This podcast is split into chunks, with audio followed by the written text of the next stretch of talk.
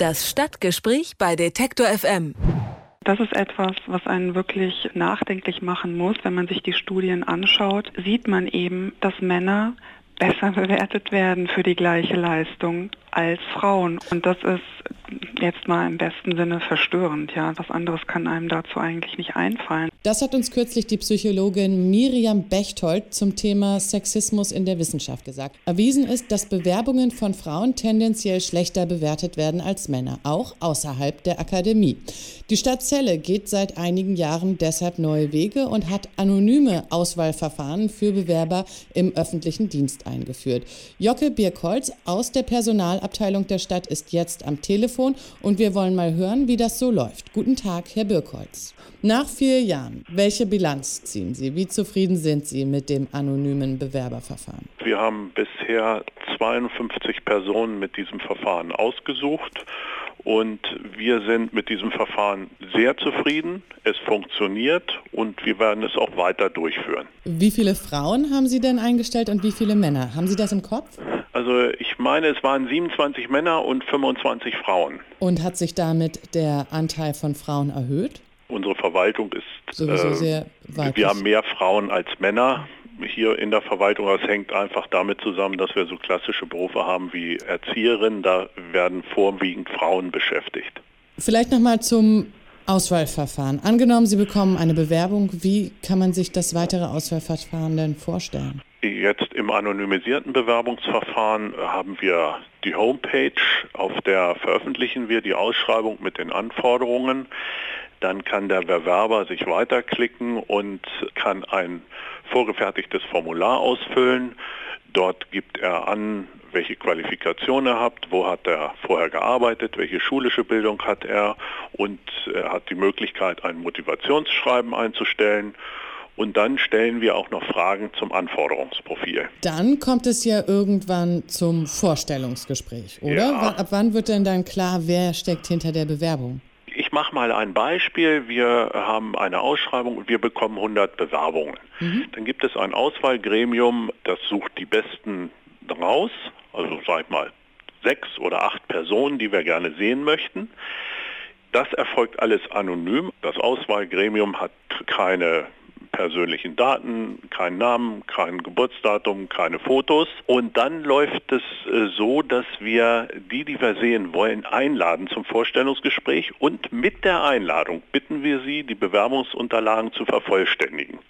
Und zwar um die üblichen Bewerbungsunterlagen. Die da wären Foto. Nein, kein Foto. Mhm. Foto ist ohnehin nicht vorgesehen nach dem Allgemeinen Gleichbehandlungsgesetz, sondern die Vervollständigung erfolgt dann über die persönlichen Daten, Geburtsdatum, Lebenslauf und das, was man üblicherweise einer Bewerbungsmappe beifügt. Mhm.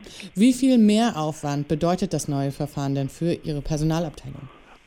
Für die Personalabteilung ist es einfacher geworden, weil wir das am PC bzw. über das Internet abwickeln können. Und für das Auswahlgremium ist es so, dass die Bewerbungsformulare standardisiert sind. Das heißt, es kann leichter eine Vergleichbarkeit vorgenommen werden. Anders als in üblichen Unterlagen, jeder heftet die Unterlagen anders ein. Der eine hat einen Heftrücken, der andere legt sie lose rein.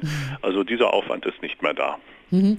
Wie sind die Reaktionen aus den Abteilungen bei Ihnen im Haus? Also am Anfang war natürlich große Skepsis und das ist ein Mehraufwand, das bringt alles gar nicht. Mittlerweile ist das wie immer so im Leben, man hat sich an das neue Verfahren gewöhnt und es ist das Normale geworden und insofern ist es aus meiner Sicht kein Problem mehr.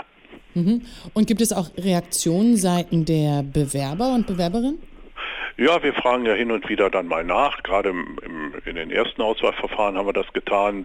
Die waren eigentlich recht angetan, sagte, ja, es war erstmal so ein bisschen gewöhnungsbedürftig, ein Motivationsschreiben zu formulieren, das geschlechtsneutral ist und keine Hinweise darauf zulässt, wer bin ich, bin ich männlich oder bin ich weiblich oder habe ich vielleicht einen Migrationshintergrund. Aber da gewöhnt man sich dran und die Bewerberinnen und Bewerber sehen das also durchaus positiv. Und Sie jetzt, wenn Sie jetzt beurteilen sollten, ob das die Chancengleichheit in der Stadt Celle, ob, es, ob sich die dadurch erhöht hat oder nicht, was würden Sie sagen? Ja, es, es gibt ja keine, keinen Parallelbetrieb. Das macht es ja so ein bisschen schwierig. Mhm. Aber ich denke schon, so im ersten Schritt, wir warten uns dadurch ein besseres Image auch. Also ich habe eine Rückmeldung mal bekommen, wo mir jemand sagte, ja, dass ich hier zum Vorstellungsgespräch kommen konnte, das ist natürlich eine tolle Sache. Ich hätte nicht gedacht, dass ich so weit komme, weil ich dachte immer, man muss Beziehungen haben, um überhaupt bei der Stadt arbeiten zu können, um mhm. bei der Stadt überhaupt angenommen zu werden. Aber wenn wir ein solches Bild nach außen geben, dann lohnt es sich allemal, über das anonymisierte Bewerbungsverfahren nachzudenken und es einzuführen, weil es eben für uns auch ein Imagegewinn ist. Also wir sind objektiv, das zeigt es nach außen und wir bewerten nach sachlichen Kriterien, also nach dem Anforderungsprofil und nicht nach dem Nasenfaktor, nach Geburtsdatum oder nach Geschlecht oder sonstigen Punkten. Also Sie würden positive Bilanz ziehen? Ja, in jedem Fall. Mhm. Die Stadt Celle hat vor vier Jahren das anonyme Bewerbungsverfahren eingeführt, bei dem Alter und Geschlecht keine Rolle spielen.